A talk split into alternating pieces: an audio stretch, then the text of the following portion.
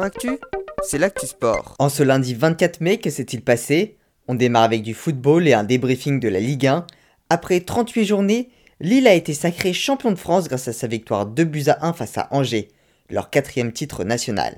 Il termine avec un tout petit point d'avance sur le Paris Saint-Germain et Monaco complète le podium et joueront leur barrage pour la Ligue des Champions, à moins que Manchester United remporte la Coupe Europa, signe de qualification directe pour les Monégasques.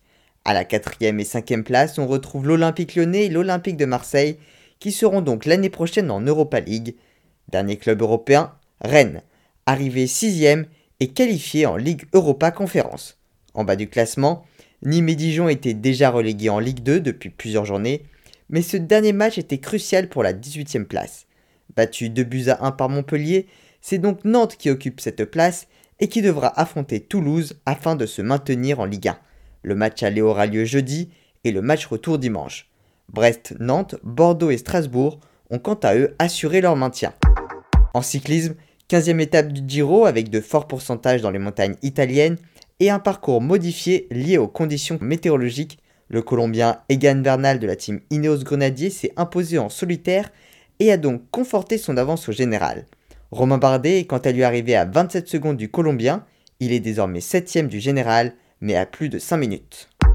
En athlétisme, la Ligue de Diamant avec le meeting de Gateshead en Grande-Bretagne, Gilali Bedrani est arrivé 3 du 3000 m steeple.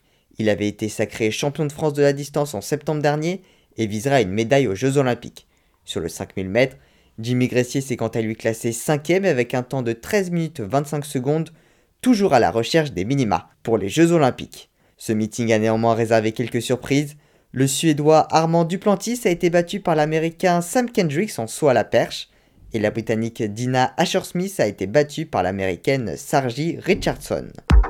En aviron, deuxième manche de Coupe du Monde à Lucerne en Suisse, le 2-2 couple poids léger féminin composé de Laura Tarantola et de Claire Beauvais a terminé troisième. En revanche, déception pour le 2 de coupe masculin avec Hugo Boucheron et Mathieu Androdias, arrivés sixième de la finale.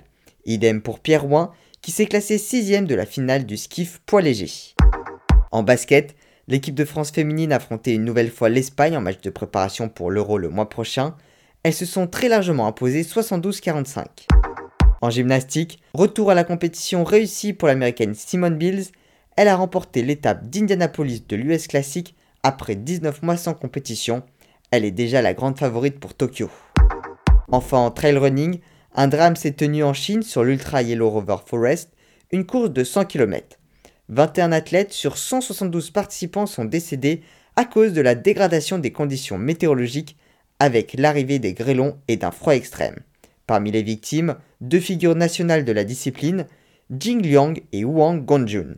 Voilà pour les actualités du jour, à demain dans Sport Actu.